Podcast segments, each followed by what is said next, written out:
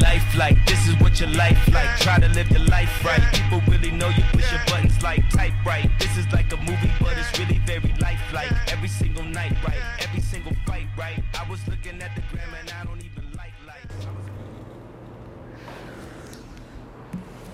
Muy bien, pues hola a todos. Este, estamos, seguimos en esta segunda temporada con invitados y hoy, eh, pues Brian y yo nos sentimos muy honrados de tener a uno de los héroes sin capa que está en esta contingencia que estamos viviendo. De hecho, no habíamos podido grabar por lo mismo, por, por la contingencia.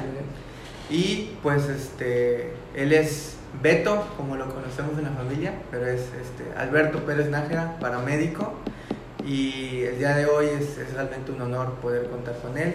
Este, Beto, pues no sé si quieras presentarte, quién eres, eh, cuántos años tienes, este, qué estudiaste y a qué te dedicas. Ok, eh, buenas tardes. Mi nombre es Alberto Pérez Nájera, yo tengo 24 años. Eh, estudié en la Cruz Roja del Técnico en Urgencias Médicas, ah, básico. Eh, ahorita ya estoy certificado como técnico de atención médica prehospitalaria. Eh, y estoy estudiando reciente o actualmente la licenciatura en enfermería, ya voy en este noveno semestre. Tuve unos problemitas y me retrasé un poco. Este, actualmente laboro en ambulancias de Coatzintla, municipio de Coatzintla. Soy parte del equipo de SAMUV Coatzintla. Y, este, y sí, nos ha tocado vivir muchas experiencias en base a la pandemia y ha estado muy, muy, muy complicado. Gracias por la invitación, siento No, halagado. Gracias a ti. por asistir. Y pues, Brian, no sé si ya quieras atacar a nuestro invitado. No, no, no voy a atacar. Tengo mala fama de atacar a los invitados. Venga. Pero bueno, eh, pues ya, ya sabemos todos, no estamos durante una contingencia. Es pesada para algunos, para otros les ha servido, nos ha servido. Tal vez como un proceso de introspección. Pero pues cuéntanos cómo has pasado tú esta cuarentena. Esta cuarentena para mí ha sido difícil. ¿Sí? En primera porque me he quedado en mi base 24 horas o seguidas, o sea, 24, 48 y así sucesivamente. No voy a mi casa. Precisamente no porque me tengan prohibido ir a mi casa, sino por el riesgo que me da infectar o contagiar a mi familia. Como sabrás, yo entro a los hospitales, he ido a dejar pacientes sospechosos de COVID a Pemex, IMSS, regional, y si no están contagiados, entras al área donde están los pacientes ya contagiados. Entonces, este, tú eres un factor de riesgo para tu familia. Y créeme, me ha vencido la- las ganas de ir a verlos. Y pasó el cumpleaños de mi mamá, pasó el cumpleaños de mi papá, pasó el Día de las Madres y no estuve con ellos. Tanto porque tenía que trabajar como porque no quería este, arriesgarlos. Tengo a mi, a mi familia, a mi abuelita, a las demás familias y, y la verdad es que cuando voy a mi casa, me quedo afuera de mi casa, eh, tengo una hamaca y ahí me quedo y ahí platico con ellos, pero de lejos. Entonces, no ha sido fácil, porque yo soy una persona que soy muy apegada a mi familia. Este, soy una persona que a su mamá es lo principal. Y, este, y el que vaya pasado por primera vez un cumpleaños o un día de las madres sin estar con mi mamá o sin darle un abrazo o algo, se siente feo. Se siente muy feo. Pues, eh, ¿qué opinas de la situación actual desde un punto de vista tal vez social? Lo que nos comentabas, pues puede encajar, ¿no? Porque es como el personal médico principalmente o el personal este, que se dedica al, área de la salud, pues se enfrenta ¿no? a realidades. Es una realidad, tal vez las personas ven una estadística, tal vez las personas ven, o sea, dan rondas de aplausos, ¿no? Pero pues el personal es el quien realmente se está enfrentando a estas situaciones. Y no solo el personal, sino su familia. Porque como bien decías, tal vez tú extrañas a tu familia, pero tu familia seguramente también te echa de menos. Entonces, ¿qué opinas de la situación desde un punto de vista social Pues en general? Ok, desde un punto de vista social afecta a muchísimas personas, muchísimas, muchísimas personas y es fácil o- eh, para una persona que opinar, la verdad, decir es que no entiendo por qué se quejan, es tan sencillo quedarse en su casa, es tan sencillo quedarse y créeme que, que, que si lo abordas de todos los, de todos los ángulos, el mexicano vive el día y créeme que me he, me he preocupado mucho por las- esas personas que viven al día y me he preocupado mucho por esas personas que dicen qué voy a comer hoy, no gano. no- Y, y te digo de esta forma por, por una sencilla razón. Ahorita actualmente yo soy el sustento de mi mamá. Mi mamá ganaba al día porque la contrataban en casas para ella lava, plancha, hace que hacer Pero con esto de la pandemia ya no tiene trabajo. Entonces yo me volví el sustento de mi familia, de toda mi familia. Entonces me pongo también en ese, en, ese plan. No es tan sencillo decir para mí, ah, pues, las demás personas, quédate en tu casa, quédate nada más ahí. Entonces a nivel social, eh, el que no puedes estar con, tus, con las personas que quieras, el que no puedas, no sé, económicamente también te afecta bastante. Es muy complicado, es muy complicado este, esta situación, bastantísima. Eh, tengo una amiga con la que hablé que su mamá es enfermera que me dice, yo creo que te entiendo, porque yo quiero abrazar a mi mamá y no puedo abrazarla. Entonces este, es bastante, bastante complicado. Ahora, en el tema que dice Brian de lo social, ¿qué es lo... Yo siento que este tipo de situaciones saca tanto lo peor como lo mejor de nuestra sociedad. En tu experiencia que has estado, digamos, te ha tocado meterte a los hogares donde esta enfermedad y otros males han aparecido y en esta pandemia, ¿Qué sería lo mejor que has visto, que has sacado de la sociedad y qué ha sido lo peor? ¿Alguna experiencia o testimonio que nos puedas contar? Lo mejor que ha sacado de la sociedad es, eh, de las personas, es que ah, tratan o buscan una manera de apoyar o de ayudar a, a, las gentes o a las personas que menos tienen. Hay personas que se preocupan y así como yo y dicen, pero esta persona qué va a comer hoy? Y dijeras, ¿una despensa de qué le va a servir? Bueno, no tanto una despensa, una comida. O sea, ya comiste hoy, te podemos apoyar en algo con las medidas o las debidas medidas precautorias porque este virus se transmite por objetos, por superficies. Entonces, este, eso es para mí lo mejor o el apoyo que se le ha suscitado a, a personal del área de enfermería, de medicina o a nosotros. El reconocimiento creo que nos apoya o, o, o, que nos digan, bravo, están haciendo un buen trabajo, se siente bien. Se siente bien y, y, te motiva a seguir porque créanme que hay momentos en los que ya te sientes muy mal de, de todo esto. Y lo peor, desafortunadamente me ha tocado ver mucho más peor que, que mejor. Desafortunadamente de lo peor se siente feo que te señalen, no, no, había sentido eso hasta recientemente, en la calle, que digan no se acerquen a la ambulancia porque tienen coronavirus, están contagiados, que te hagan el fuchi, que te hagan el guacala. Se siente, se siente, se siente feo. El que la gente diga, el gobierno se está haciendo nada más tonto, es un invento, ¿qué va a hacer? Tengo mucha familia. Y no vamos lejos. Eh, hubo una persona de enfermería, una enfermera, que publicaba que esto era mentira, que salieran a trabajar, que cómo va a ser y etcétera. Entonces, este, todo eso y enfermera. Pero podemos saber que en este rubro de médicos y de enfermeros hay personas de, personas a personas. Entonces, este, a mí me duele mucho, la verdad. Y lo que más me ha dolido, que no ha pasado aquí eh, o no he sabido, son las agresiones hacia el personal de medicina o de, o de enfermería créanme que se siente muy... No te da coraje, te da tristeza saber que hay personas que agreden a aquellas personas que de verdad juramos, y lo juramos, proteger y salvaguardar las vidas de ellos, y que te agredan, se siente, se siente muchísima tristeza. Por desgracia me ha tocado ver más cosas malas que buenas, la verdad. Pero, pues digamos, pero he visto que hay personas que han sabido aprovechar la pandemia, como dicen, en tiempos de crisis sale a veces lo mejor de ti. Entonces, este, eso también veo como una, una oportunidad, el tiempo que, te, que, que, tienes para ti, el tiempo que tienes para, para conocerte, el tiempo que tienes para, para aprender de ti, eso también es una, es una oportunidad que te están dando. ¿Cuántas, cuánto, ¿Cuántas veces tenemos en verdad tiempo para nosotros?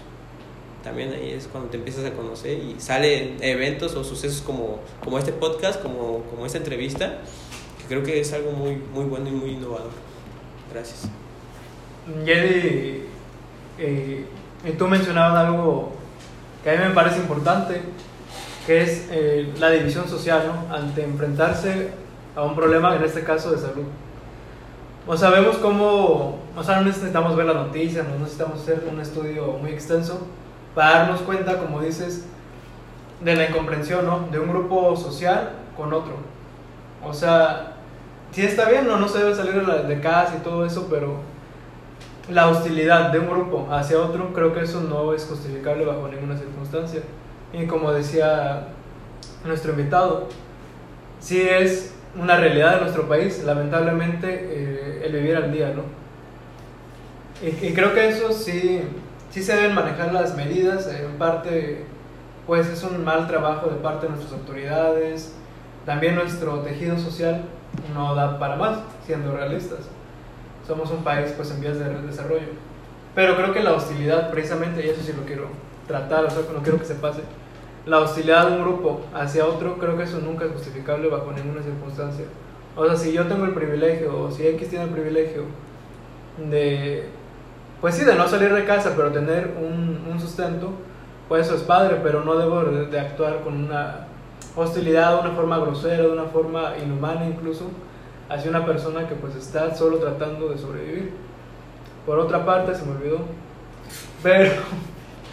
Eso de, de, la, de las diferentes o de la hostilidad de, lo, de los niveles sociales, fíjate que me pasó algo muy curioso hubo un traslado particular en Poza Rica y se hizo viral, o bueno, lo, lo transmitieron, lo, lo tomaron videos, imágenes y se esparció, incluso llegó hasta mi colonia.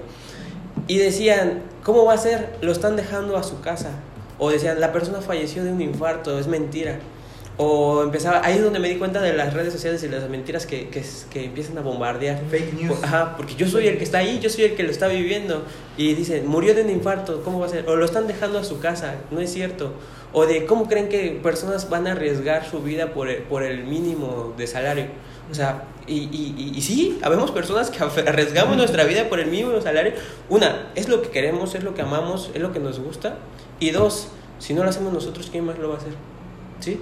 Y otras, aparte, necesitamos el dinero, porque gente que depende de nuestras familias, de nosotros. Y sí, si me van a pagar 500 pesos, 1000 pesos o 1500, que fue lo que me pagaron por ese traslado, lo vamos a hacer. Si para esa persona eso es el salario mínimo o eso es muy poquito dinero, es porque tiene los recursos para tener muchas más cosas. O sea, eso es lo que tengo. Cuestión la de perspectiva. Cuestión de perspectiva y, en el mundo hay muchísimas variables, muchísimas variables.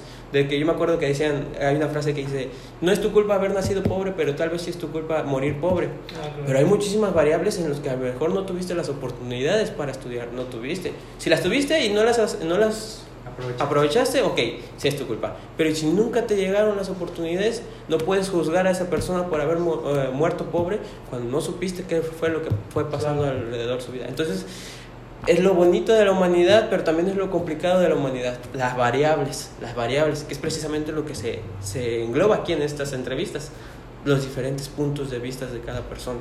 O sea, hace falta que, que, dejemos de ver todo desde nuestra perspectiva, ¿no? Y tengamos esa empatía de ponernos en, los zapatos del otro. O sea, como tú dices, 1500, ¿qué significan? Para alguien es... Yo no voy a arriesgar mi vida por 1500. Exacto. Eso lo puedo ganar al día. Tal vez esa persona lo puede hacer. Pero fíjate que yo 1500, para ganar yo 1500 tuve que hacer ese traslado, me tuve que deshidratar, me tuve que casi ahogar, ¿sí? Me tuve que marear, casi vomito después del traslado y en estos de COVID, pero he realizado traslados a otros estados que son aproximadamente 10 horas, 12 horas, o sea, así normales, en los que nomás me dan mil pesos. ¿Ves? Mm. Esa es, la diferencia. El trabajo o la atención prehospitalaria este, es un trabajo muy complicado, es un trabajo que requiere mucho estudio, pero, pero también es un trabajo que no se, ha, este, no se le ha dado la atención que debería. El valor. El valor que debería porque también eh, puedes dejar que cualquier persona te trabaje como un paramédico y nomás le pagas lo que quieras, y, pero no estudia. Por eso hay muchas variaciones en, eh, en, el, en el, área de la nivel de a nivel de formación. Puede ser cualquier persona que la subes a una ambulancia y nomás le enseñas a cargar y llevar y te lo entregas al, al hospital. O puede ser una persona que le enseñas a valorar médicamente, toma un criterio y te hace un mejor trabajo. Y la vida de la persona se asegura. Sí, porque incluso, por ejemplo, el movilizar a una persona tiene su, su, su, formación, tiene su técnica. No nos vamos muy lejos, inmovilizar unas cervicales. Si inmovilizas o mueves mal unas cervicales, puedes causarle un paro al paciente, ah, tal cual, si lo haces mal. Y ya. Y es una formación, es un estudio de anatomía, de maneras, de técnicas, es amplio. Entonces es a lo que voy. Se le tiene que poner, yo, yo considero que se le tiene que poner más énfasis a la atención prehospitalaria y capacitar más y que se haga, no sé, es un sueño que tengo yo, pero que se haga como a nivel de Estados Unidos, como a nivel de Canadá. ¿Sí? Nosotros somos básicos, allá son avanzados. Estamos hablando de aplicación de medicamentos, estamos hablando de, de maniobras avanzadas, una descompresión pleural, etc. Muy avanzado. muy, muy genial. Digo que bueno que hay gente como tú, ¿no? O sea, que tiene una verdadera disposición. Y, o sea, sé que eventualmente lo vamos a lograr como país. O sea, porque como tú, pues hay más. También hay gente que no coopera. O sea, y no nada más en el área prehospitalaria, sino también en el área médica. Sí. El O peor sea- enemigo de un mexicano es otro mexicano, Sí, a, a veces sí, suele ser así. por desgracia. Y lo peor es que a veces hasta en grupitos contra uno. No, que ustedes no saben nada, que no sé qué. Se siente feo. Entonces la empatía o sea, es como que algo clave. Sí, es importante ponerte en el lugar de la otra persona antes de juzgarla. No sabes por lo que ha sufrido, por lo que ha vivido. Y ahorita hablamos del presente, ¿no? O, o tal vez del pasado, de cómo hemos pasado esta cuarentena. Pero, ¿qué, ¿qué repercusión crees que deje tú esta pandemia? O sea, ¿cuál crees que sea el cambio? Hablamos de una nueva normalidad. O sea, ¿cómo crees que afecte económicamente? Pues nos imaginamos, ¿no? Económicamente muy bueno. Pero también desde un punto de vista social, desde un punto de vista tal vez de gente que quede sin esperanza, otra que a lo mejor que se levante con más, con más fuerza, ¿no? ¿Cuál, cuál es tu percepción? Psicológico está afectando muy feo al personal del área de la salud, a los que están dentro de hospitales y a los que estamos fuera de los hospitales, precisamente por la falta de contacto con nuestras familias y por el estrés que te da el que te contagies. ¿sí? Este, puedes decir, soy joven, tengo 24 años, no fumo, sí tomo, pero no tengo riesgo, no soy hipertenso, no soy diabético. Pero eso no, no es un hecho de que te vayas a salvar, de que si te contagias ese virus no te vaya a matar. Es nuevo, se desconocen muchísimas cosas de él, no se sabe a ciencia cierta eh, qué se necesita para que mueras, qué se necesita para que te salves. O sea, estás en la, estás en la línea y puedes ser uno de los más de mil números que están ahí que mu- de muertos, de contagiados o con daño, porque eso sí, te deja con un daño este, pulmonar.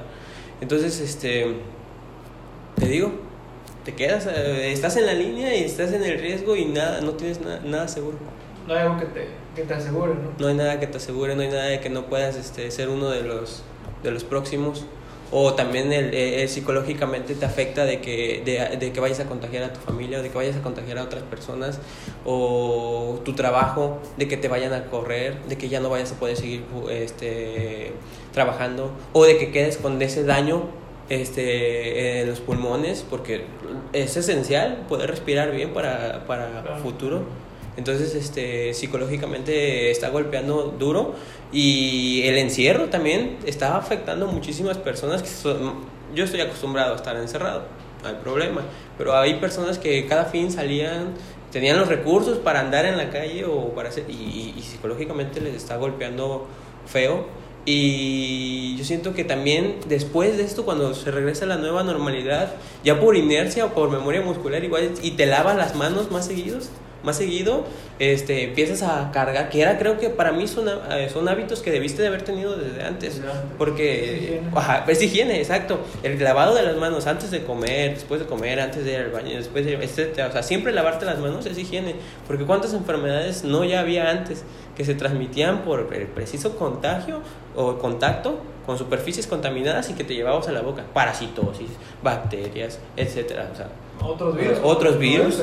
Exacto. ¿Y por qué necesariamente tiene que llegar ahora este para que vuelvas otra vez a... Siento que ya se debe de quedar en, en la sociedad esa cultura de lavado de manos. Recientemente eh, vi a un niño en la calle chupando una manguera. Y te puedo asegurar que si esa señora sale con ese niño al, al centro, le va a poner un cubrebocas a, o sea, eso también es la- la- la- las variables que hay, ¿no? Incongruencias que puedes ver de que va con un cubrebocas y pero el niño va por todos los barandales del de- tallando todo el polvo. O sea, y pero lleva el cubrebocas. Cuando esencial, por eso al principio no te habían dicho que usaras cubrebocas porque todo era por superficies. Y va otra cosa, usas un cubrebocas, te ensucias las manos, agarras el cubrebocas, te agarras la cara y el cubrebocas te lo pones cerca de la boca. Son medios, se vuelve un fomite, Sí. ¿sí? Que es, entonces, este, psicológicamente, eh, te digo, va a haber muchos puntos en los que te va a afectar, muchísimos. Va a haber- vamos a ver personas que vamos a terminar más estresadas. Eh, yo por el estrés aprieto la mandíbula y me da muchos dolores de cabeza y después hasta la mandíbula luego para hablar me cuesta trabajo. Por este- eh, y es cada servicio, cada traslado que hay o cada servicio de que puede estar la persona contagiada o ya sabemos que aunque haya sido por trauma, un golpe o algo, puede estar infectada, te viene ese estrés, viene ese estrés y después andas con un dolor horrible. Ok. ¿Y qué haces tú para lidiar con el estrés? No soy muy espiritual. Muchas gente o muchas personas me dicen medita, reza, no sé, muchas cosas, pero yo no soy mucho de, de temas espirituales porque, no sé, no se me da. Pero me distraigo mm, viendo películas, estudiando, este, algo que me, que me distraiga. O sea, lo principal es distraerme del tema. Ese también es otro problema que mucha gente tiene. Investiga, investiga, investiga, investiga COVID y, y investiga signos y síntomas. Y créeme que psicológicamente por ese punto, este, de que si conociste a una persona que se contagió o algo, sientes que ya lo tienes y empiezas a manifestar de que me siento caliente. Eh, y se crea esa psicosis. Se crea una psicosis de que siento una, un, una- Sí. un dolor en la garganta, una irritación. ¿Me estaré enfermando? Y de hecho fue lo que pasó al inicio de, de, de todo eso y creo que sigue pasando. Puede haber mucha gente que llama a los números, oiga, es que me siento tal, tal, tal, tal, así. Y puede ser psicológico. Porque te, te, te, te infestas de información, te abrumas de información. Cuando, si no has presentado dificultad para respirar, no has presentado síntomas graves, lo único que debes hacer es quedarte en tu casita, encerrado, aislado y evitar contacto con otras personas que no quieras contagiar. Tan sencillo como eso. Pero sí. Bueno, pues ya nos contestaste que no, no, no tienes alguna fe, no tienes un... Sí, una fe, no un, Soy ateo. un patrón espiritual. Pero, Este, pero no, ¿tienes fe en algo? Por- Fíjate que ni en la humanidad bueno, tenía...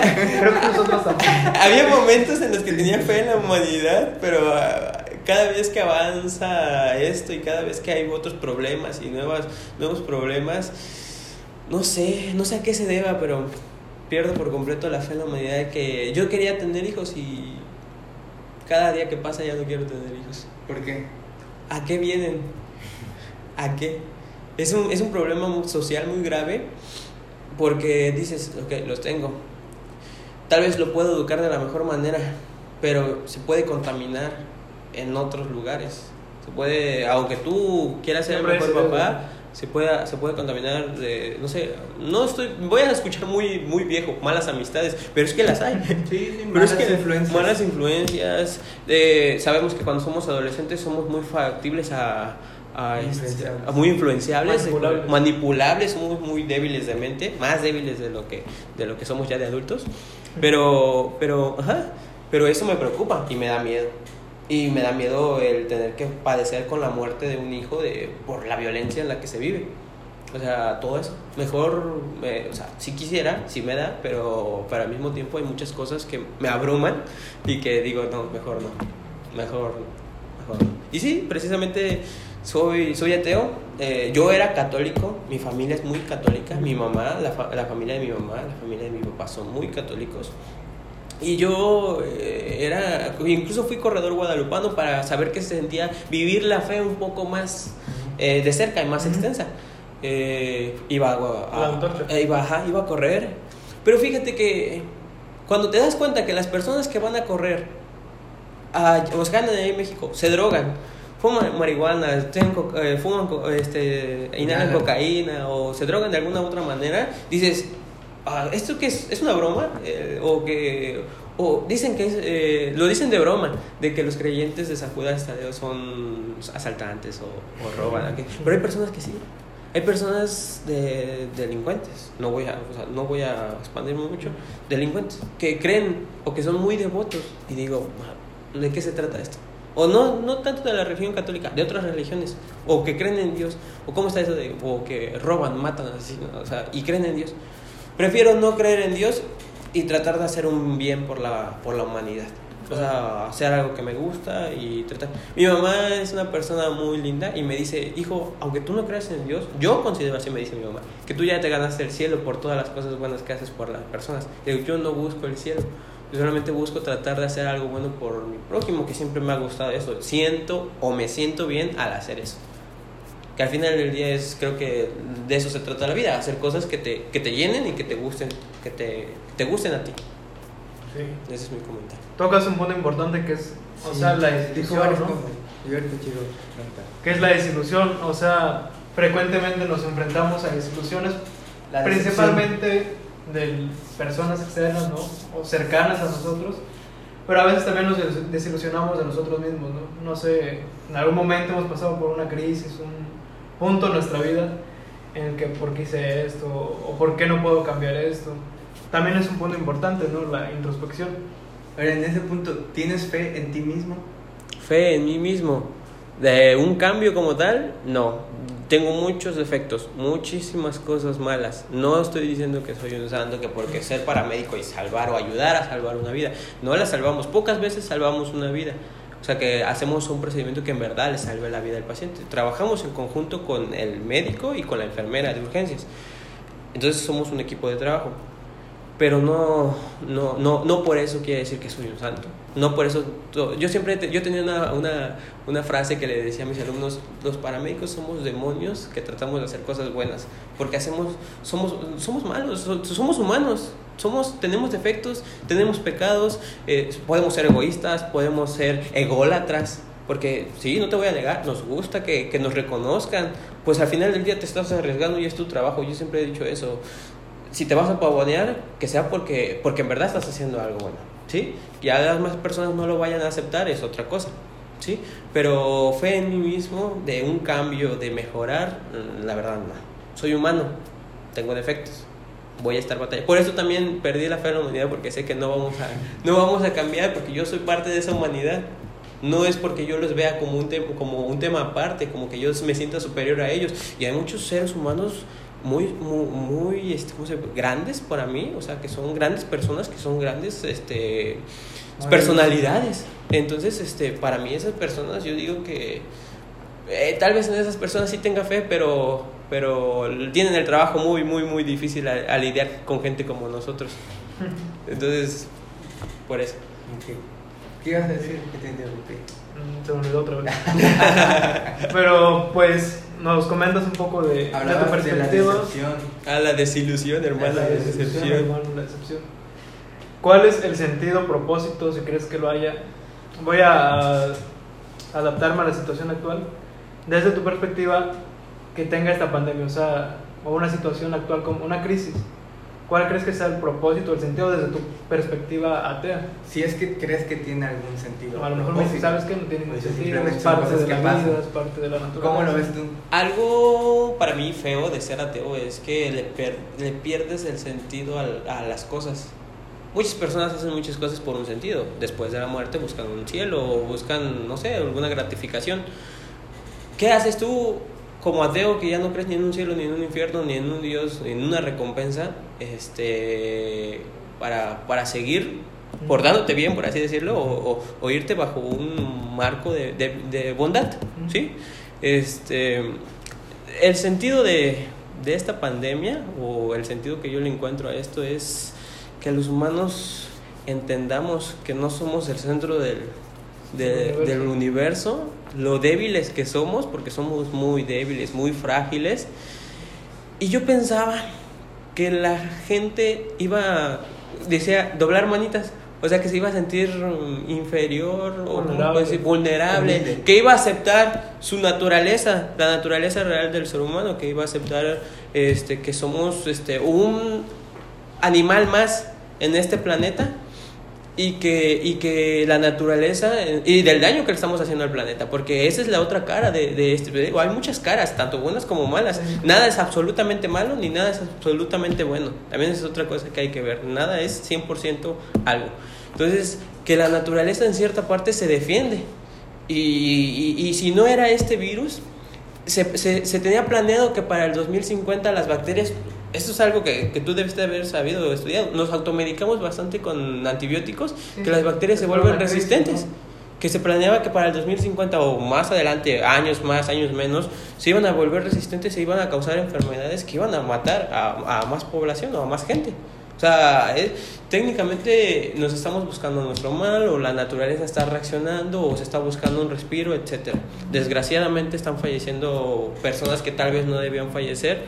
Eh, toda vida, toda la vida es, preciada, te lo digo yo como, como mi trabajo como paramédico, que es que yo no juzgo entre si esa persona ha robado, ha asesinado, ha violado, etc. Mi trabajo es salvar la vida, ¿sí? Lo que haya hecho ya no me corresponde a mí y no estoy diciendo que le corresponde a un Dios o le corresponde, ya es la vida misma la que le va a dar, todo, todo lo que hagamos o no hagamos se va a vivir o a pagar aquí, como tal.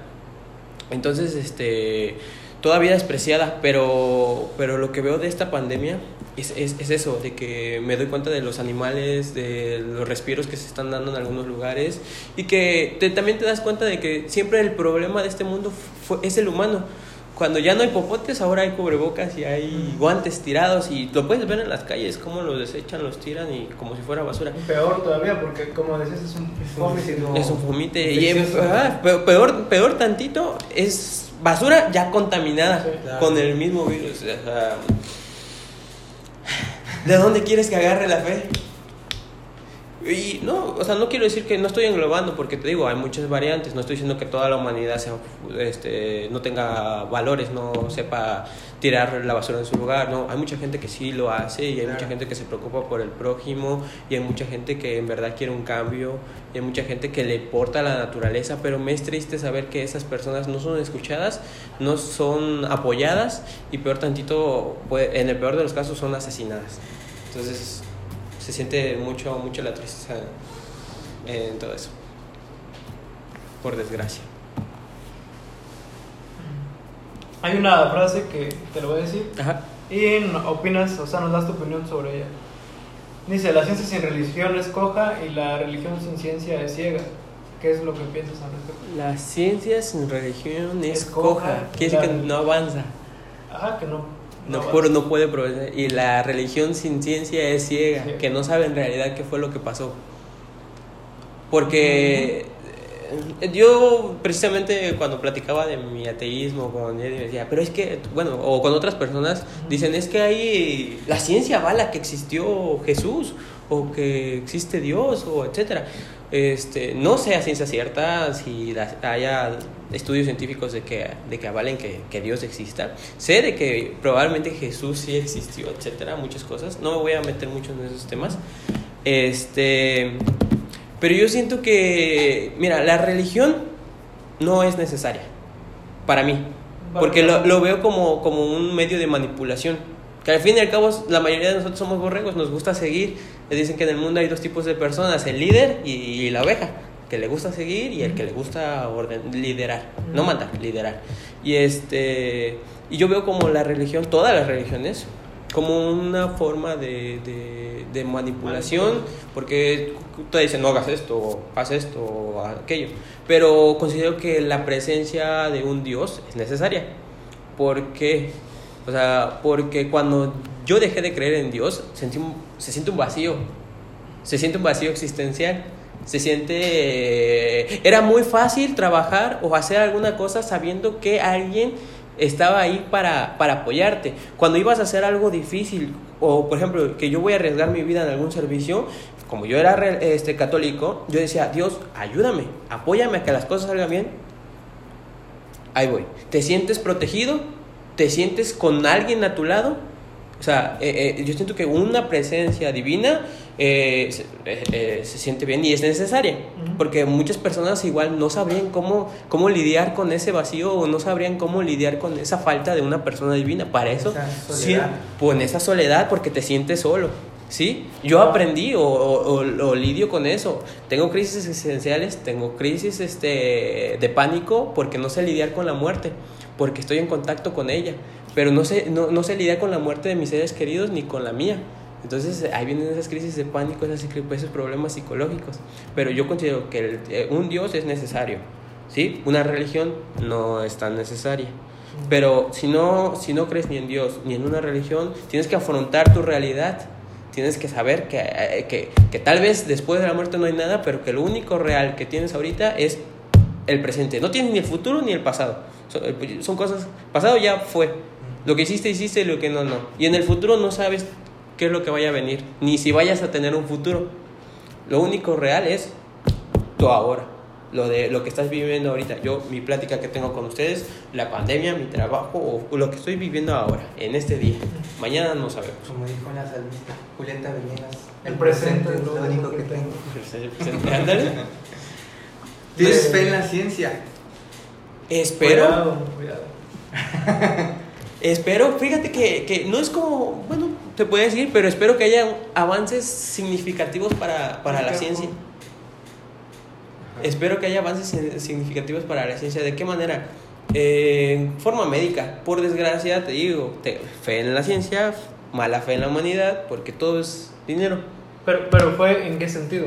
A la ciencia de la fe de la humanidad, de que haya mejoras, de que, de que se prolongue la vida de las, de las personas, de que mejoremos nuestra salud, de que evolucionemos como seres humanos, de que tal vez tengo yo unas ideas un poco autoritaristas o un poco No, de, de- tus dictador, que por ejemplo yo considero que hay personas que son de escasos recursos que ya no deberían de tener hijos, pero se les da todavía la opción porque obviamente es su derecho, pero que ya no se les debería dar porque depende, siento que no tienen el mismo nivel este Puede ser educación, educacional. educacional, ajá, para saber exactamente el problema en el que se están metiendo. Biológicamente queremos ser padres.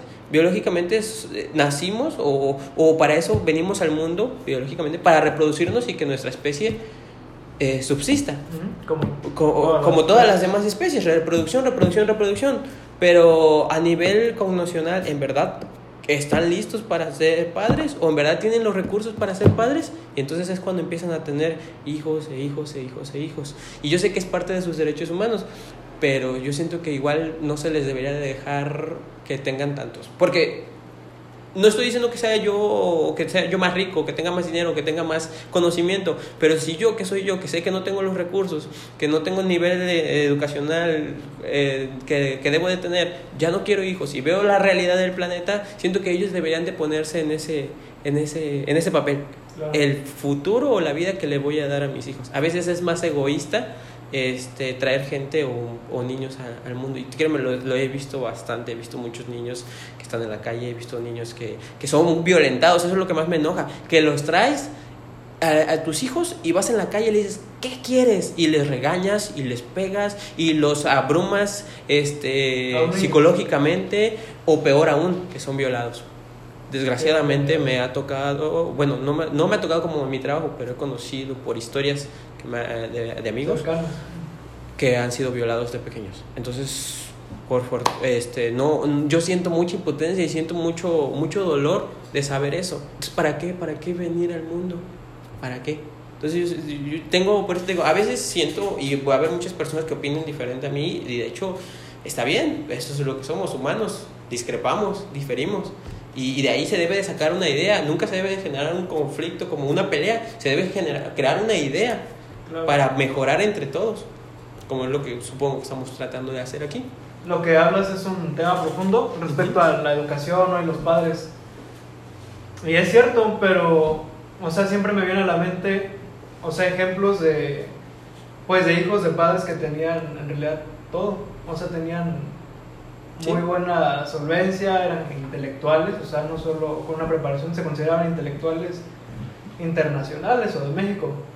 Hay un caso que a mí me gusta mucho y a la vez me duele, que es el caso de Octavio Paz. No sé si has escuchado hablar de Octavio Paz. Octavio Paz fue Nobel de Literatura, fue El mexicano, El único Nobel. el único Nobel de Literatura realmente mexicano, porque Gabo pues no era mexicano, porque fue asilado aquí. Y otra que quedó en el olvido por problemas políticos, que es Elena Paz Garbo. Entonces, dos grandes. En realidad, quien destacó más pues, fue Octavio, era un poco machista. Mm. Reprimía un poco a su esposa. Entre los dos tuvieron una hija, Elena Paz Garro, que pasó, o sea, no es Elena Garro, Elena Paz Garro, la hija, pasó pues en el olvido. Imagínate una chava la que estudió en Francia, conoció a Picasso, conoció a Breton, todos ellos intelectuales, algunos los, los ubicarás tal vez, algunos no. Sí. Este, pero pues sus papás tenían todo. O sea, su papá era un intelectual, eran diplomáticos. Se podría decir que era la clase aristócrata, podemos decir, si es que hay una aristocracia mexicana, ¿verdad? porque burguesía mexicana no hay. Pero, o sea, sus padres tenían realmente todo para poder apoyar a su hija. Y la UAP hizo, bueno, por parte de la UAP, la editorial UAP, junto con otra, no me acuerdo quién, hicieron un estudio psicoanalítico de la hija de estos dos intelectuales. Y la verdad, o sea, ahorita me acordaba porque la niña fue violada por su propio tío, su abuela la maltrataba y de esto se enteró la mamá. Y con todo eso, o sea, le dijeron a, a Octavio, al papá, era hijo, era mamá, la señora que permitía todo esto de Octavio, ¿no? Y Octavio no parecían ayudar, crecen, eh, Elena tiene muchos problemas, tiene muchos problemas tanto madre como hija, para esto se divorciaron, es importante decir eso, y siguen teniendo problemas. ¿Qué pasó? Eh, fueron exiliadas, o sea, a tal grado fueron exiliadas por un problema político muy grande. O sea, ¿qué podemos decir en situaciones como esa?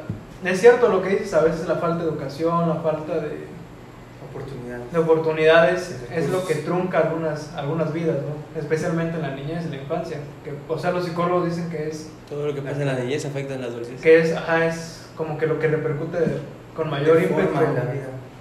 en el ser humano. Pero, o sea, como este tenemos uno y muchos casos, o sea, es un caso que a mí me impacta, es un caso cercano, ¿por qué? Porque es de nuestro país, de nuestra misma cultura.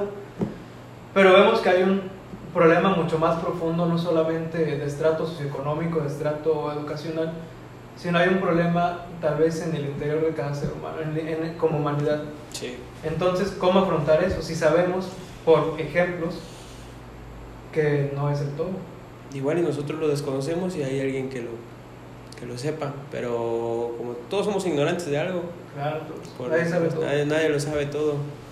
Pero sí es un tema bastante complejo y como lo acabas de mencionar, la diversidad o la, la variable de que estás hablando de un caso en el que la niña, sus papás estudiados, tienen dinero y, y, y lo mismo pasa en, en otras casas de que eh, sus papás no tienen dinero, tal vez no están tan estudiados, pero se llevan bien, tienen un buen Claro. nivel, Hay este, armonía, ¿no? hay armonía.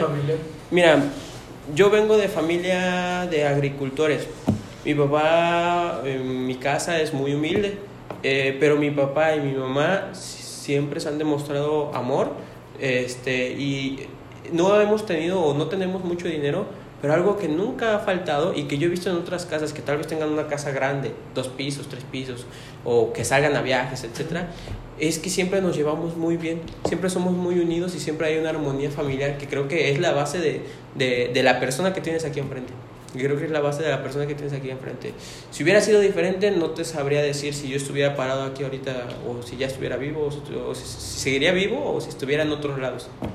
Entonces, dijeran que es como cuando regresas al pasado y por una cosita que muevas no sabes a dónde te vas a Sí, o sea, deri- En parte las circunstancias te definen. otro, otro futuro diferente. Entonces, es- sabes con el paso del tiempo. ¿no? exacto, nunca vas a saber. Muchas, muchísimas variables. Entonces, aquí es donde entra un poco lo de la fe. O sea, son problemas reales, ¿no? O sea, hay muchos niños maltratados, incluso no tan niños ya, que no encuentran su lugar en el mundo, que no encuentran Muchas respuestas. Y como bien dices, no nadie sabe todo. O sea, es imposible que se encuentre una verdad absoluta. O sea, que yo diga, yo tengo la verdad absoluta como humano, sería una mentira. Sí. Pero, ¿cómo darle solución a esos problemas reales? No sé, ¿cuál es tu, tu propuesta Mira, como persona? Yo precisamente uno de los motivos por los que dejé de creer en Dios o en una religión fue porque veía que lo único real o lo único que existía en este mundo era la maldad.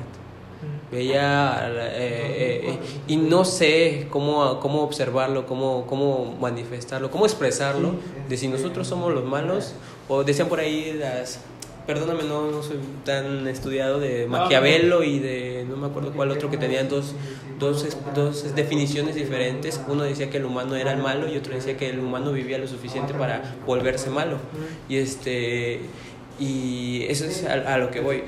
No, no, no te puedo decir o no te puedo asegurar este cuál es, cuál es si nosotros somos el problema o es la, ah, la sociedad es la que nos vuelve malos, pero es, es muy, muy, muy, muy complicado ese tema. Pero lo único real o lo único que puedo vivir o ver es, es, es la maldad. Aunque fíjate que que te digo, no es nada 100% seguro. Puedes decir es que esta persona es completamente mala, pero puede tener actos de bondad en algún momento con algunas personas, con alguien que le, que le, que le, cayó bien, que le cayó bien, con alguien con quien no tiene problemas, con alguien... Puede ser una persona violenta y puede igual tener actos de, de, de bondad con otras personas. O sea, pero en sí, ¿qué es lo bueno y qué es lo malo? También ahí hay problemas. Esas son definiciones que nosotros le dimos como personas. Pero ¿qué tal si lo malo que nosotros consideramos malo no es malo, sino no, simplemente es natural? Eso también es otro problema que, o que no nos hemos puesto a pensar en la que decimos es que, es que él asesinó a esta persona y eso es malo. ¿Qué tal si es, es natural? Vez está en nuestra naturaleza. Somos seres que así se comportan. Pero nosotros, a- a- en base a una religión, a, a una Biblia, por ejemplo, mencionarlo, en base a cosas que, que con nuestra historia se fueron diciendo, para nosotros ahora lo juzgamos o lo decimos que es, que es malo. Pero, pero en realidad, ¿quién le dio la definición de bueno o malo? O sea, te lo pongo de esta manera. Para mí, que yo no creo en un Dios, pero para gente que es cristiana o que sí cree en un Dios, dice, Dios le dio la definición de lo que es bueno y de lo que es malo. Pero ¿y si tu Dios o en otro mundo eh, su Dios les dice que lo que para ti es bueno, para ellos es malo? No lo vamos muy lejos. La religión esta extremista del Medio Oriente, la, creen en el, ¿Islam? el Islam, tienen algunas reglas o algunas eh, leyes que dicen que la mujer no puede estudiar o de la violencia con la que se maneja, pero son tan fanáticos o, o- o lo llevan tanto a un extremo de religión porque ellos creen que están haciendo algo bueno. Es así, es así de, de complicado. Con lo que naciste o con lo que te desarrollaste en toda tu vida, creyendo que algo era bueno y cambiarlo de la nada sabiendo que es malo, no es tan sencillo. No es tan sencillo. Entonces, es, ¿quién le da la definición de bueno? ¿Qué le da la definición de malo? Este, obviamente nos sentimos mal al, al- ver lo malo, pero ¿en verdad es malo? ¿O, o, o- o qué? O sea, hay muchas preguntas sin respuesta o sin una verdadera respuesta que es ahí donde digo, ojalá existiera un Dios y ojalá nos diera la respuesta y ojalá nos unificara y ojalá nos, nos este, ¿cómo se podría decir? Terminara con todo este problema, pero es parte de nuestra naturaleza y no creo que exista y no creo que venga y no creo que pase. Pe- Pero crees que, que sea la, la respuesta, o sea, como que tirar la toalla, por así decirlo, como decimos comúnmente. Aceptar tu realidad. No es tirar la toalla, aceptar tu realidad y adaptarte a tu realidad. Es el problema. Creo que el humano, si algo tiene, es la capacidad de sobrevivir. Y como dijera Darwin, la ley de las especies, la adaptación, el sobrevive el más fuerte. Pero, pero tú decías, o sea, lo que mencionas son todas frases muy relativistas, ¿no? Pero dices la realidad, ¿cuál es la realidad? Tu realidad, la, la, la Lo que, estás viviendo. Pero lo que tú vives. ¿no crees que la realidad actual puede ser manipulable? O que ¿Puede cada quien tenga su realidad, como decía. Ah, sí, eso sí, cada quien tiene su propia realidad. Yo mi realidad es lo que te he platicado, pero puede Claro, haber otras realidades en otras personas que dicen, se está haciendo, ¿cómo va a ser? O mira, había, a lo mejor escucharon con, volviendo a lo de la pandemia, que decían, metí a mi papá al hospital por un problema de hipertensión y resultó que tenía coronavirus. Igual y sí, en otros hospitales lo están haciendo, están creando falsos positivos, o no sé, porque les llegue recursos para combatir la pandemia, porque al fin y al cabo se maneja dinero. Este, puede ser que te vendan un cubrebocas y te digan que ese es el cubrebocas que debes de usar y no es ese. O sea, puede ser su realidad que ellos están viviendo. Y yo te puedo decir, no, ¿cómo crees? Es mentira. O como en el caso de mi traslado, que dijeron, es que, ¿cómo lo están llevando a su casa? Es mentira. O que están simulando un traslado de un paciente que, que es sospechoso de COVID, pero en realidad no es nada, nomás para que la gente este, se alarme. Puede ser. Yo no, no me estoy negando a esa posibilidad porque vivimos en un país eh, en el que desafortunadamente la, la frase es el que no avanza, el que no tranza, no avanza. Entonces puede, pueden estar viviéndose esos casos. No estoy diciendo que, que pase o que esté pasando aquí. Yo solamente estoy expresando lo que yo he visto. Este, y, y, y está esa, es lo que dice Jedi. Su realidad es diferente a la mía. ¿sí? Igual que la realidad que de otras personas que están en otros países es muy diferente. Tal vez es muy buena, tal vez es muy mala. Puede ser África, ¿sí? O tal vez sea muy buena, puede ser un país de Europa. Hay muchas, mucha relatividad, como dices, todo, todo, todo. cambia. La perspectiva. No es lo mismo estar yo parado aquí que estar parado donde tú estás. Tienes otras ideas, tienes otro estudio, tienes otros conocimientos, tienes otra vida, tienes otra familia. Te formó otra, o, otra... ¿Crees que haya una verdad absoluta? No existe. No existe una verdad absoluta como tal. O bueno, y si existe no la tenemos nosotros. Y no creo que un humano la pueda tener. Sin, sin embargo, o sea, estás consciente que, que en el ámbito científico, por ejemplo, se ha tratado de llegar a eso, una verdad absoluta. Einstein dijo, creo que es una frase anterior a él, pero o sea, han venido a usando los científicos contemporáneos. Dijo, mm, Dios no juega los dados, que es referir, o sea, todo en el universo tiene una causa, tiene un origen, tiene un porqué. Pero no lo decía en un sentido, como sabes, Einstein pues era ateo. Einstein era ateo. Y también hay una otra frase que decía, algún día llegaremos a conocer la mente de Dios. Pero ellos eran ateos, eran declarados ateos. Ellos se refieren a la mente de Dios con, cuando alcancemos un conocimiento científico pues, más sólido, tal vez más unificado. Eh, pues no, necesitamos, no necesitaríamos un Dios en caso como ahorita tú dices la vulnerabilidad. Más o tal vez después inventen algo que resucite gente o cosas así. O sea, no me cierro a que haya, vaya a haber inventos, avances científicos en un futuro, no sé, 50, 100 años, que sí nos van a sorprender. Pero es cuando la, la fe se empieza a ir por otro lado. O sea, no tengo fe en Dios, pero tengo fe en una ciencia y prácticamente la pongo como si fuera un Dios. Stephen Hawking, que es como el genio de nuestra época, ¿no? Muy famoso. También antes de morir dijo, no podemos comprobar que Dios no exista, pero sí podemos probar que la ciencia hace un Dios innecesario. Creo que el pensamiento es peligroso, no sé qué piensas al respecto. El pensamiento es peligroso. Ese pensamiento es peligroso. Ese pensamiento de que la ciencia puede crear un, un, este, un Dios. Un Dios o que la ciencia se puede volver un Dios. Igual sí. Que es... reemplaza. Porque a, a, no sé quién dijo la frase de que no es, si tú no crees en Dios, realmente, como dices, todo el ser humano busca algo un ser superior o algo. Busca un apoyo. Entonces, si no tienes ese Dios, vas a agarrar algo o alguien que supla ese, ese apoyo que tú dices. Y mira, fíjate que algo así como lo de que buscas algo que se relacione contigo y buscas ese apoyo, considero que para eso la Iglesia Católica hizo los santos. Porque si te das cuenta, cada santo está adaptado para cierto nivel necesidad? o para alguna necesidad. El estudiante, el doctor, el médico, la enfermera, etcétera. Todos, todos pueden tener un santo. Entonces es como te estás buscando tu propio Dios, un Dios hecho a tu medida.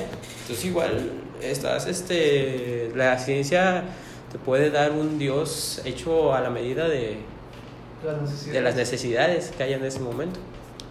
Ahora está, este, ah, yo vi una vez un video que decía a una persona que sí creía en Dios y me gustó mucho la, la, la, plática o la respuesta que daba que decía, creo en el Dios, pero en el Dios que es la, lo que estoy viviendo. Veo y siento a Dios cada vez que veo un nuevo amanecer. O sea, tal cual, eh, estábamos hablando de la vida. Si Dios es, puede hacer algo o va a hacer algo, va a ser tu vida. ¿Sí? Lo que vives, lo que sientes, lo que disfrutas, lo que, uh, lo que gozas, eh, lo que te gusta, el tomar una taza de café, el jugar videojuegos, el no sé, lo que tú disfrutes, lo que para ti sea vivir. Siento que en eso, en eso, en eso está un verdadero Dios. Que no, no es, no, tal vez si no es como nosotros pensábamos, que de hecho nuestra imagen y semejanza u otras cosas. Siento que igual está en vivir. Créeme que me he preguntado muchísimas cosas y me he hecho muchísimas dudas entre entre si no hay nada más allá, qué es lo que estamos viviendo, qué es lo que estamos teniendo, por qué podemos pensar de más, o, o, ¿A dónde vamos? o a dónde vamos, o a qué venimos, o, o, qué es lo que estoy viviendo ahorita, o el tiempo que no se detiene, y créeme que el tiempo me abruma bastante, que veo pasar los días y los días y los días y los días, y sé que ese día que pasó ya no lo voy a recuperar, pero viendo o estudiando de que Einstein decía que el tiempo no existía, de que lo que estás viviendo ahorita, lo que viviste ayer o lo que vas a vivir está en un mismo plano, pero tu cerebro lo está percibiendo de diferente manera. O sea, puede ser creíble, pero te abrumas como persona porque tal vez es mucha información que no logras este, digerir y créeme que es bastante procesar. Entonces quiere decir que somos eternos. En cierta forma somos eternos. Porque desde que nacemos hasta que morimos, pero todo está pasando en un mismo plano. Pero si el tiempo no existe, entonces nunca, nunca mueres, ni nunca, ni nunca naces. O sea, es, es tan, tan... Creo tan, que hablas del, del sentido, del sentido de trascendencia, ¿no? de algo más allá de, de lo cotidiano, de lo normal. Ahora lo que voy, que me gustaría que la ciencia avanzara sería en que yo siento que el humano tiene una fecha de caducidad puesta, ¿sí? Porque eh, hay un síndrome en el que hay niños que envejecen antes de- del tiempo porque se activa un genoma. Eh, yo me acuerdo de eso, güey, de, de que lo estudié en la, en la universidad. No se me quedó, pero me acuerdo y, se me, y, y, este, que había un síndrome en el que ah, los niños nacían con un envejecimiento como tal Prematuro. prematuro. Entonces, porque se activaba cierto gen. Entonces quiere decir que nosotros tenemos una fecha de caducidad en la que en nuestra genética ya está predicho que a tal punto el, el humano va a... Como si fuéramos diseñados para, para que en Plan. algún momento... Ajá, en un plan, para que en algún momento No está planeado. volvamos a- a- a- a envejecer y desfallecer. Y yo siento que la ciencia, como ha modificado actualmente nuestro genoma, de que le pueden quitar enfermedades, le pueden quitar padecimientos, muchas cosas, podría llegar el momento en el que se podría quitar ese genoma del envejecimiento y ¡pum! Tienes humanos que no vayan a envejecer. Yo, yo a mi pensar. Y, y decir que es imposible, tampoco podemos decir que es imposible, porque hace cuántos años no se creía que era imposible tener un celular, hace cuántos años se creía que... Me acuerdo cuando empezaban los celulares touch y, este, y era así como que, ah, no sé, o sea, no tiene botones, ¿cómo funciona? O sea, y nosotros, para nosotros era imposible. Y actualmente la ciencia va a avanzar y va a avanzar y va a avanzar. común, ¿no? ¿Sí? Puede haber muchos, muchos futuros. El envejecimiento se detiene, nos volvemos cyborgs, nuestra información, que al fin y al cabo nuestros pensamientos es información, es algo también que me sorprende bastante, que nuestros pensamientos se da información y que pueda llegar el día en que nuestra información se pueda pasar a otro cuerpo, a otro, no sé, biológico o sintético, créeme que es algo que me emociona. Mm, ¿Por qué? Mm, Porque eh, como tal no sé lidiar con mi muerte, pero también es algo que me emociona porque digo, la ciencia es, es, es, es grandiosa, pero ah, como dices, la ciencia puede crear un Dios y ahí, ahí puede crear una inteligencia artificial, puede crear un ser superior a nosotros que nos controle y domine, y, y, o sea, o Es la es- ajá, exacto, nos vamos a ahorcar nosotros mismos. O puede, como en la película de Yo Robot de Will Smith, en la que el ser humano no se puede, el ser humano es una amenaza para el mismo Para ser humano. mismo. Y es real. O sea, es- lo hemos visto. Es, es real. ¿Y cuál es la forma de protegernos? Aislándonos. O sea, es muchísimas variables y son temas muy complejos y muy, muy, este, ¿cómo se podría decir? Interesantes que, que, que se, que se deberían de hablar y que se deberían de... Que creo que no solo nosotros, muchas personas, y aparte de los que los oyen, muchas otras personas deberían de estudiar y de, y, y de, y de conocer. Sí, porque creo que estamos algo cerraditos en eso.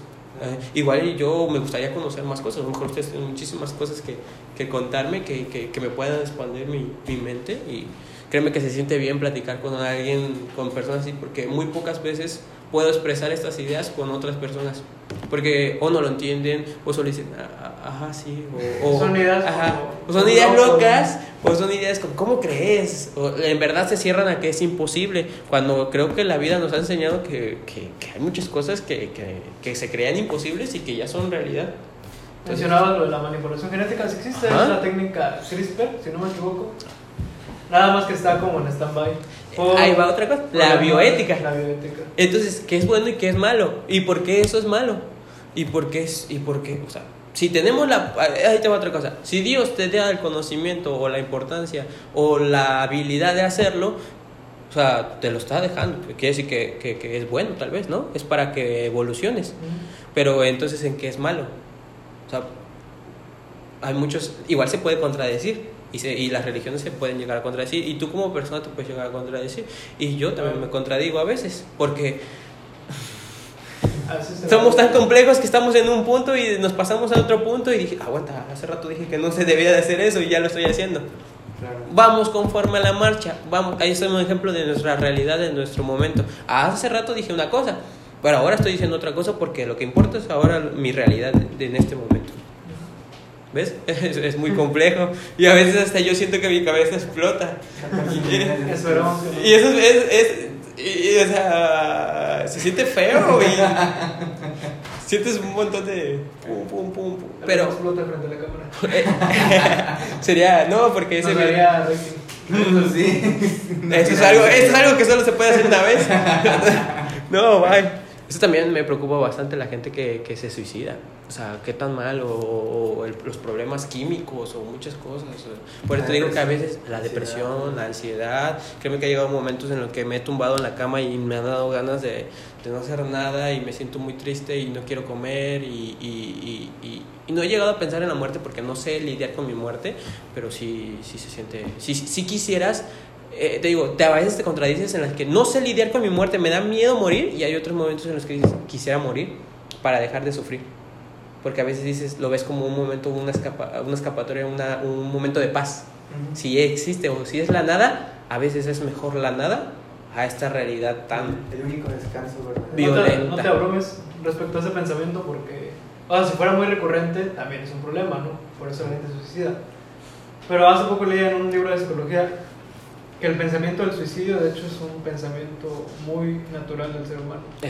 Cosa. Precisamente por eso, no tanto por el hecho de que me quiero matar, nadie se quiere matar realmente, sino por el hecho de las circunstancias de esto. Las presiones. Todo, todo ser humano es, es, como decías tú, es débil. ¿no? O sea, incluso en la misma Biblia, ¿no? Grandes profetas y hombres de Dios como Elías o Jonás Sí. dijeron, Señor, ya quítame la vida. O sea, tal vez bueno. no, no se suicidar, sabían que la vida era de Dios, pero estaban pidiendo ese descanso Pero de que habla.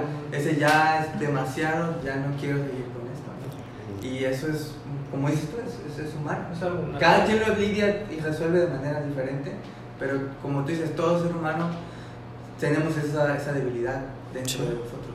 Porque no... No, las- no se suiciden. Las se no se suiciden, busquen, busquen una salida, la ciencia o a Dios, pero busquen una distracción, algo, algo. Siempre hay algo más. O sea, lo mejor siempre en esas crisis es hablar con alguien, ¿no? Sí, y ayuda bastante. Sí, pero hablar con personas que te, Claro, que, que, que te nutran. No hablar con otras Sí. personas que estén peor que tú, porque, ahí viene el suicidio colectivo y tampoco está, no está muy genial, no lo hagan. Sí, no, no busquen gente suicida. ¿no? Muy bien. Ah, muchas gracias. Que se busquen un propósito ayuda bastante. Te digo que desde que entré a la Cruz Roja, o sea, porque antes de entrar a la Cruz Roja y a estudiar, yo estaba tirado en mi, en mi cama los fines de semana y no tenía nada que hacer. Cuando entré a estudiar y me fue gustando y, y fui adquiriendo más conocimientos, yo iba ahí todo el fin de semana y empecé a tener un propósito real, empecé a tener más amigos, empecé a tener algo. Ya después vinieron otras causas que me deprimieron, pero eso te digo, pasa eso. Pa- llegan, parte de la es parte de la vida, parte de tus crisis existenciales. Pero el punto es no quedarse ahí. El punto es no, ajá, no, te, no te estanques, búscate algo. Búscate algo. Qué bueno que lo entiendes así. Pues ya se ¿Algo llevamos más de una hora. que agregar? Va a haber una segunda parte. Sí, sí, lo vamos a invitar después, tal vez para hablar un, o sea, temas como los que te veníamos hablando. Igual, que nos des tu opinión, que, que podamos dialogar, ¿no? Pues este. Muchas gracias. Beto, muchas gracias No, por, por tu tiempo. Este, no sé si quieres dar algún mensaje final, algún saludo, algún dato, alguna recomendación, alguna amenaza. Pues mi recomendación en estos tiempos de dificultad y de crisis es busquen a quien ayudar y que se cuiden, que el lavado de manos es muy, muy, muy importante. Muy, muy importante. Independientemente del uso de cubrebocas, de todo tu casco, todo lo que tu burbuja en la que puedas estar. Si ya tocaste algo y te lavaste la boca, ya se perdió todo lo que hiciste. Entonces, eso es esencial, el lavado de manos. Lavado de manos, el lavado de manos. Brian nos instruyó en la iglesia de cómo lavarse Ah, las sí. manos. ¿Sí? Puso pósters de cómo lavarse las manos. Y la, Sí, porque- y la pastora lo pasó un día el domingo frente a toda la iglesia que nos explicara cómo lavarnos las Un manos. día que todo modorro, o sea, fue el peor día que me pudo haber pasado, pero fue cuando empezó todo esto y A. Muy bien. ¿Además? Pues nada, que si les gustó, ah, le den like, manita arriba, Suscríbete. suscríbanse, síganme, arroba, arroba Ah, Alberto Pérez. ¿Dónde te podemos seguir? ¿Dónde podemos encontrar más de Beto? En TikTok, ah. es este, no mis bailes, síganme, ah, me gusta bailar, búsquense algo, es una forma de desestresarse, bailar. también. Bailo más. Vamos a terminar este video bailando. ¿Quién dice que bailas mal? Solamente bailas diferente.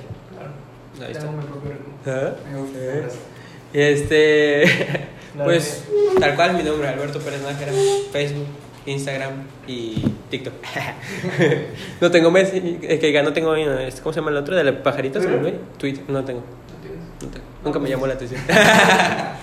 Muchas gracias por la invitación, estuvo muy genial, la verdad. Pues, gracias a ti gracias por estar. Y pues nos vemos en la próxima.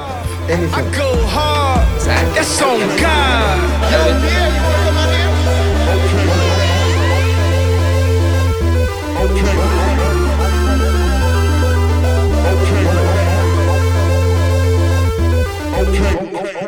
okay. okay. okay.